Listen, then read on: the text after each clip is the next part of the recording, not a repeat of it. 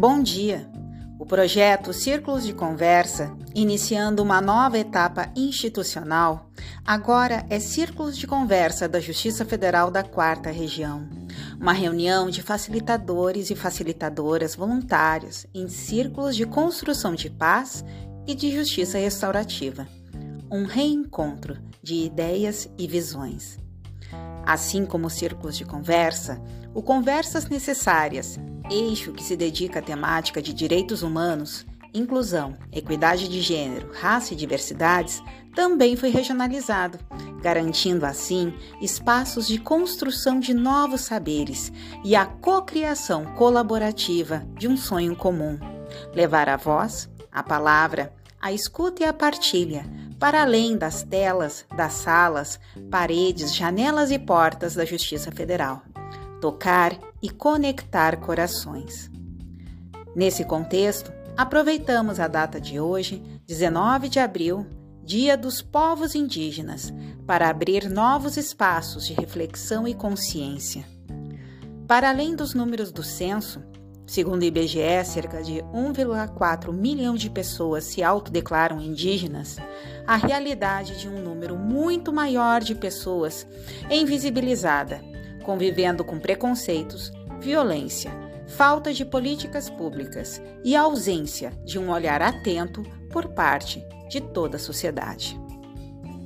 No dia de hoje, honramos a ancestralidade, a riqueza cultural dos povos originários, mas também abrimos espaço para escutar, além de discursos sobre os povos indígenas, escutar as histórias de quem faz parte dessa realidade.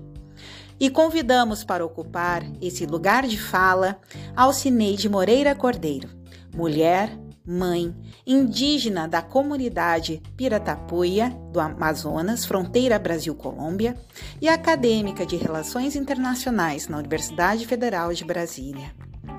Para dar as boas-vindas a este espaço, Convidamos também a juíza federal Catarina Volker Pinto a contar como se deu esse contato com a Neira e a importância de acolher esse espaço especial para ir além do ouvir, mas escutar as histórias, que, como a da Neira, não são histórias de uma mulher indígena, mas de muitas mulheres, de muitos povos, de muitas cores, muitas camadas, muitas lutas.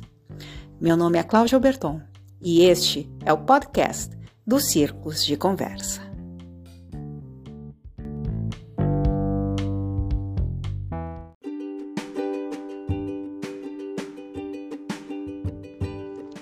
Olá, Cláudia e ouvintes. Que bom retornar ao podcast do Círculo de Conversas nesse mês tão especial, o Abril Indígena, e ter a alegria da companhia da Neira Piratapuia aqui conosco. Eu me chamo Catarina Folcart Pinto, atuo no Júri, Núcleo de Justiça Restaurativa do nosso TRF4, e também integro as comissões AJUF Mulheres e AJUF de Justiça Restaurativa. Por conta dessas comissões, eu conheci a Neira no mês passado, durante um evento no STF que debateu a igualdade de gênero chamado O Olhar Delas. Naquela ocasião, a ministra Rosa Weber afirmou que as mulheres muito celebradas nas relações familiares e afetivas, são invisibilizadas e inviabilizadas nas relações de poder. E também, acrescento eu, tanto mais se forem mulheres de grupos minorizados, como as mulheres indígenas.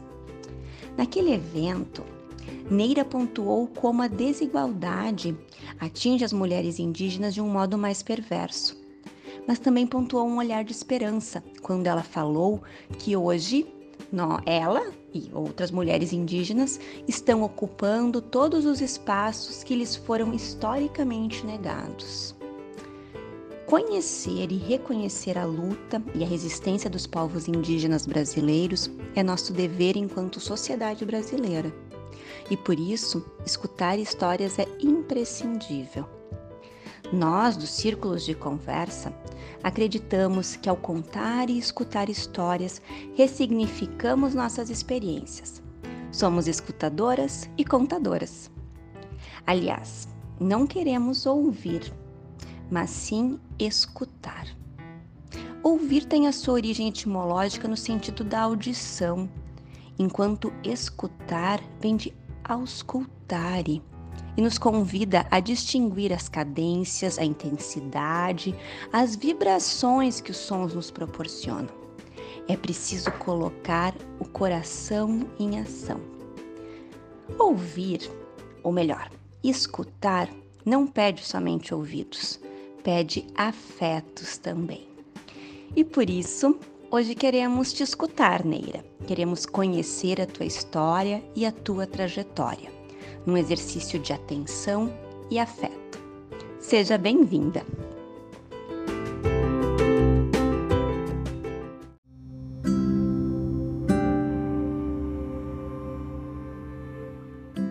Ai, me tem Karana. Espero que todos estejam bem. Eu me chamo Alcineide Moreira Cordeiro.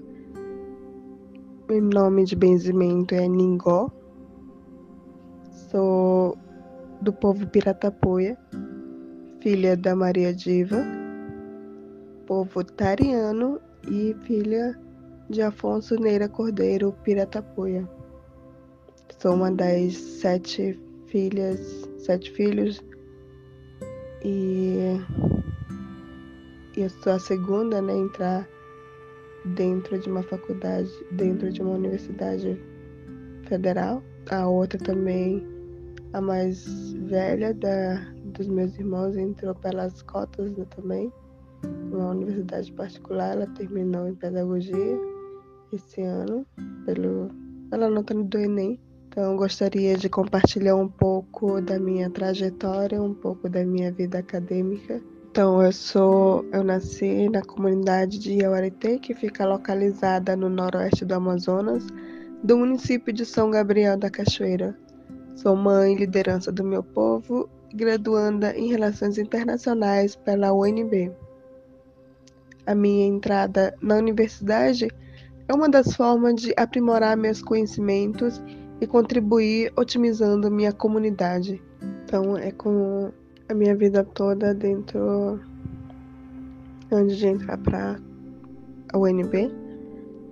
É, terminei o ensino médio dentro da comunidade, a URT só que em 2007, quando eu terminei o ensino fundamental, que na época era a oitava série, saí para o município é, estudar, mas um dos, uma das coisas que me fizeram voltar para a comunidade, um deles foi a língua, que na época eu não conseguia nem me expressar direito.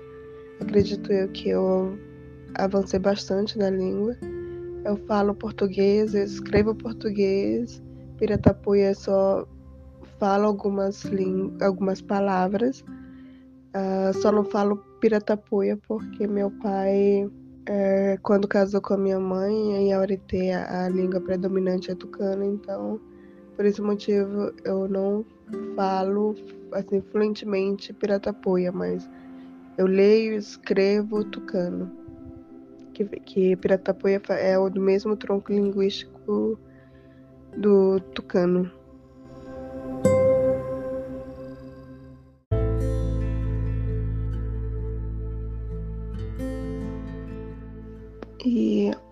Uma das questões, né, que o porquê que eu voltei é, do município para a comunidade, que eu citei, né, que foi a língua, o português e tudo mais, só que a língua portuguesa foi uma delas. Mas o que me pesou mesmo foi que quando eu saí, né, foi na época que, é, que eu convivi mais com meu pai, minha mãe ficou um tempo em Manaus fazendo tratamento, depois meu irmão ficou doente e tudo mais, então ela foi acompanhar novamente o tratamento do meu irmão. E então eu vi o quanto o meu pai sofreu muita dificuldade de querer acompanhar nós, né, que éramos tudo pequenos, filhos, tinha outro meu irmão é, caçula e tudo mais. Então eu resolvi sair. Então quando eu resolvi sair da minha comunidade para o município, eu fui como um babá. Então, então isso fez durante né, um dia desses ou uma noite, eu sofri assédio pelo parte do meu patrão. E E esses são momentos, assim, que eu vou carregar isso pra minha vida toda, mas graças ao bom Deus, graças aos guias, ao que vocês é, acreditam, graças aos meus ancestrais, eu levantei e saí correndo, fui para outro quarto no qual dormia o, o filho mais velho, né? Mais velho, ele tinha oito, sete, entre sete e oito anos. Então acordei o menino, falei que o pai dele estava bêbado e ele acordou e tudo mais. Então eu escapei disso. E se não tivesse um dos filhos? E se eu, sabe? Hoje em dia eu faço esse questionamento. E essas outras mulheres, não apenas mulheres indígenas, sabe?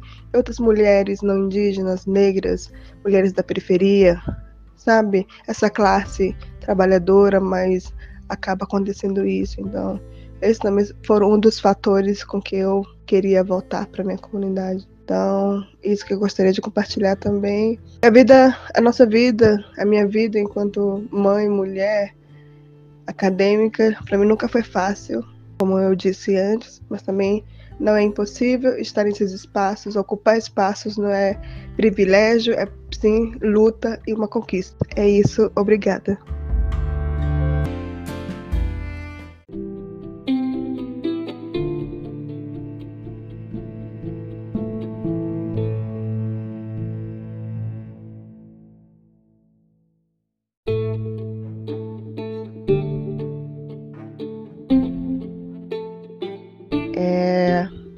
Nessa conversa, né, gostaria de contribuir uh, esses passos importantes que eu dei dentro da minha vida acadêmica, que para chegar aqui e ser graduanda em relações internacionais não foi fácil.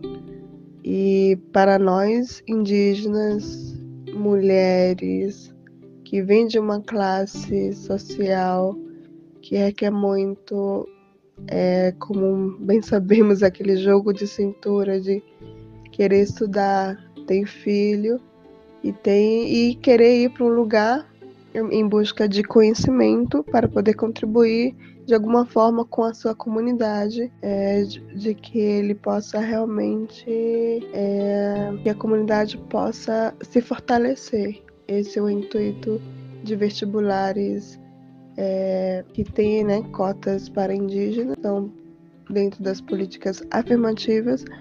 Então, esse é o intuito de quando eu fiz ah, o vestibular, de contribuir de alguma forma com a minha comunidade, de fortalecer a minha comunidade, de fortalecer o movimento indígena. Então, a minha vida acadêmica dentro da UNB começa em 2019, no segundo semestre de 2019. E a questão do impacto é, de tradição, de culturas e principalmente do clima foi uma das que me. Então, tanto o clima quanto a cultura foram um dos desafios que eu tive que. foram os desafios que eu tive que enfrentar. Então, esse foi um dos passos também que, quando a gente sai dos nossos territórios, a gente enfrenta não apenas as mudanças.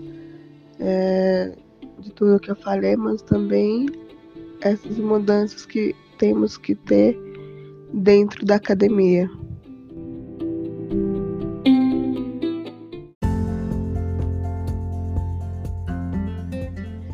Então, em 2019, depois da minha entrada, no final da minha entrada do semestre, é, eu fui convidada para estar fazendo parte de um comitê acadêmico, que é uma simulação que é a Sinus, né, que, que é institucionalizada, né, é um projeto de extensão dentro do Instituto de Relações Internacionais, que é a simulação das Nações Unidas para secundaristas, que o tema, né, foi povos que sonham, culturas que resistem, no núcleo acadêmico da OIT. Então, essa minha participação também foi uma das participações que eu adquiri conhecimento a respeito da Convenção 169 da OIT sobre povos indígenas e tribais. Então, foram esses pequenos passos, mas para mim foi um grande passo ao mesmo tempo, porque é, primeiro eu não sabia escrever artigo, então foi uma das dificuldades que eu senti, mas os colegas que comporam, né, é, esse núcleo me ajudaram bastante. Então hoje em dia eu levo para minha vida os acadêmicos que eu nunca vi, que eu nunca conheci, mas que tiveram, né, essa sensibilidade de me ajudar. Então,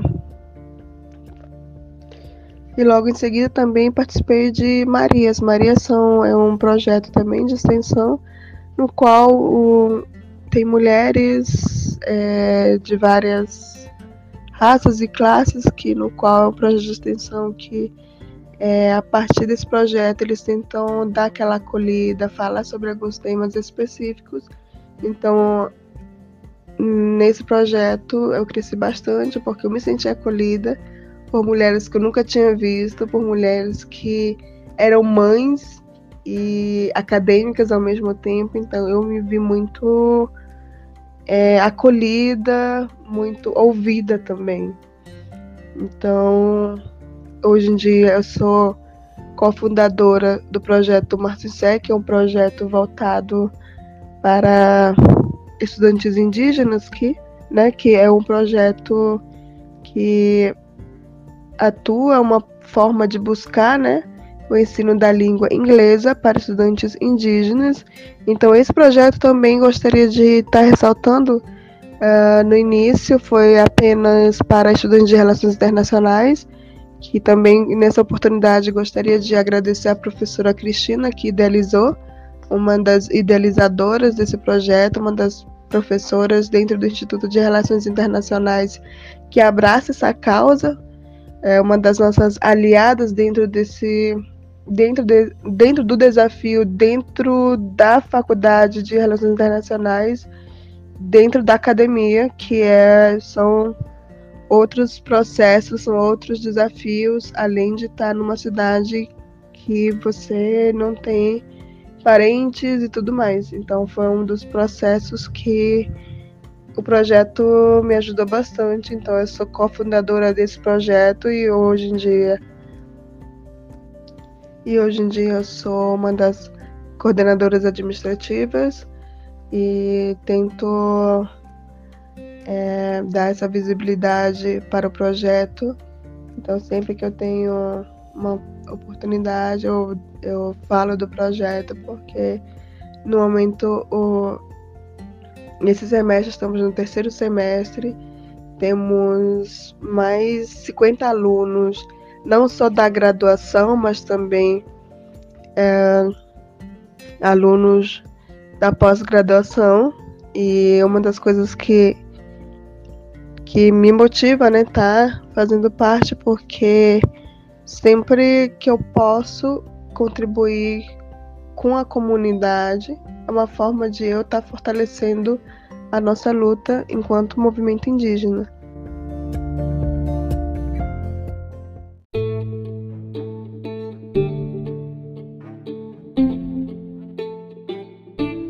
Então, hoje em dia, sou uma das estagiárias indígenas do Conselho Nacional de Justiça, uh, no qual também é um projeto que possa dar não apenas visibilidade aos povos indígenas, mas também quando se trata de direitos dos povos originários, é, tem que ter dito mesmo alguém que entenda dessas pautas, alguém que realmente passa por todos esses processos. Então, eu sou uma das estagiárias do Conselho Nacional de Justiça.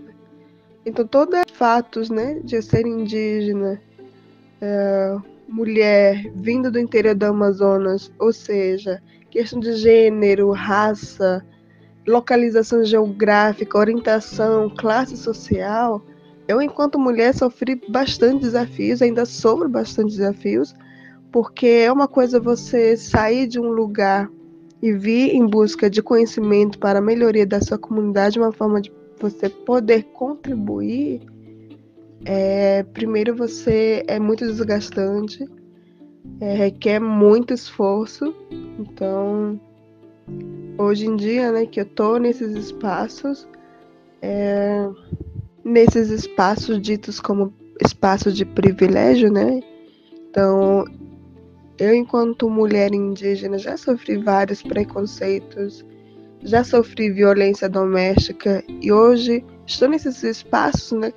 Como tinha dito, espaços de privilégio dentro da academia, como nossos professores sempre falam, desse 1% da elite de pensadores, de intelectuais que estão ali nessa formação, eu me sinto sim privilegiada de alguma forma, mas também gostaria de ressaltar que para nós indígenas nunca foi privilégio, né? A gente nunca ganhou isso de mão beijada, mas também sempre foi uma luta, sempre foi um desafio que nós temos que temos que temos que estar tá superando, né, todos os dias. Então, é nesse sentido que do conhecimento, no sentido de então já finalizando um pouco né, da minha fala, um pouco do que eu gostaria de contribuir, que se estou nesses espaços né, hoje em dia, eu tenho essa vantagem de outras mulheres que estão dentro das comunidades, no sentido de conhecimento dentro da academia, mas também gostaria de ressaltar que estou aqui para contribuir à comunidade, para contribuir né, aos povos indígenas e também foi uma das, das que eu contribuí para a comunidade indígena, para São Gabriel da Cachoeira, eu sou uma das tradutoras da audiência de custódia em língua indígena, tucano. Então, não, assim, é um dos desafios que a gente tenta levar essas pautas, tenta levar para, para os nossos parentes, o quanto eles têm que, né, têm que entender, tem que. Então, é uma forma de a gente contribuir o conhecimento dos nossos uh, dos nossos mais antigos, das nossas avós, bisavós, uma forma de é, levar a sabedoria dos nossos ancestrais dentro da, da comunidade acadêmica, dentro dessa sociedade que muitas das vezes é, a sociedade é ignorante em certas em certos assuntos e principalmente falando em questões indígenas, a gente sempre ouve falar que tais pessoas vão lá em tal comunidade, fazem as pesquisas e tudo mais. Eu não estou desmerecendo dos pesquisadores, do trabalho dos pesquisadores, mas também o quanto é importante trazer essas pautas falando por nós mesmos, enquanto indígena, enquanto acadêmicos, porque a gente não fala sobre é, povos indígenas, a gente fala de povos indígenas. A gente vive aquilo, a gente sofre aquilo, então, quando se trata de nossos direitos, o quanto que nos últimos anos os nossos direitos foram violados, não apenas os direitos de um e de outro, são direitos de, de daquele povo.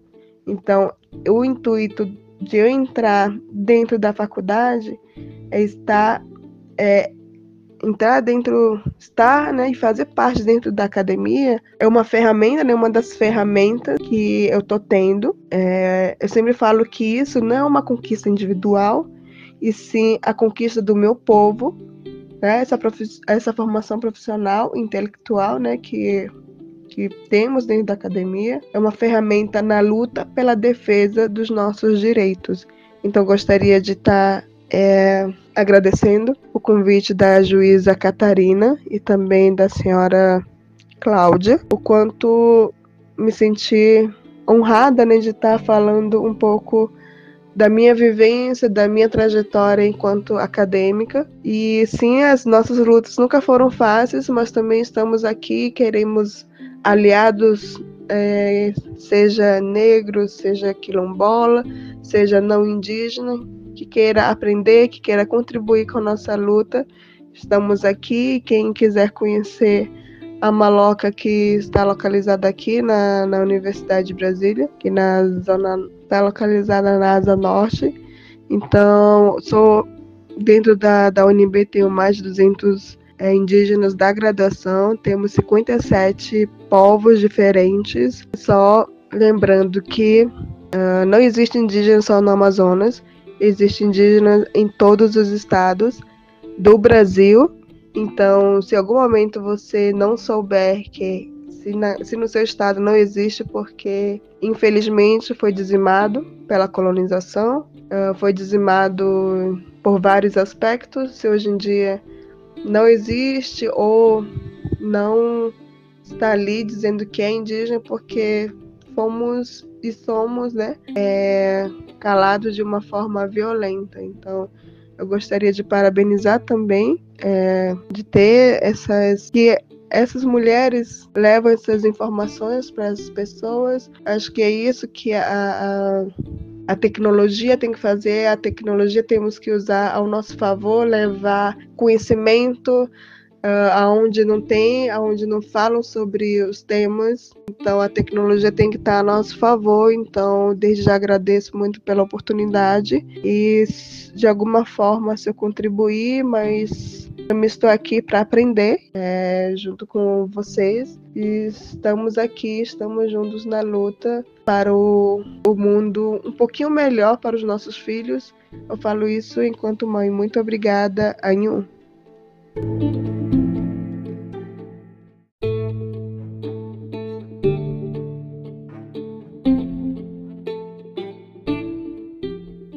O Círculo de Conversa agradece a Neira pela oportunidade de partilhar da sua história, da sua caminhada, que representa a caminhada, os desafios, as vitórias e as dificuldades de muitos que buscam ocupar os lugares de fala e de transformação através da educação e das universidades. Que a tua fala reverbere e se propague de norte a sul, de leste a oeste, e que chegue até onde possa chegar. Ayum.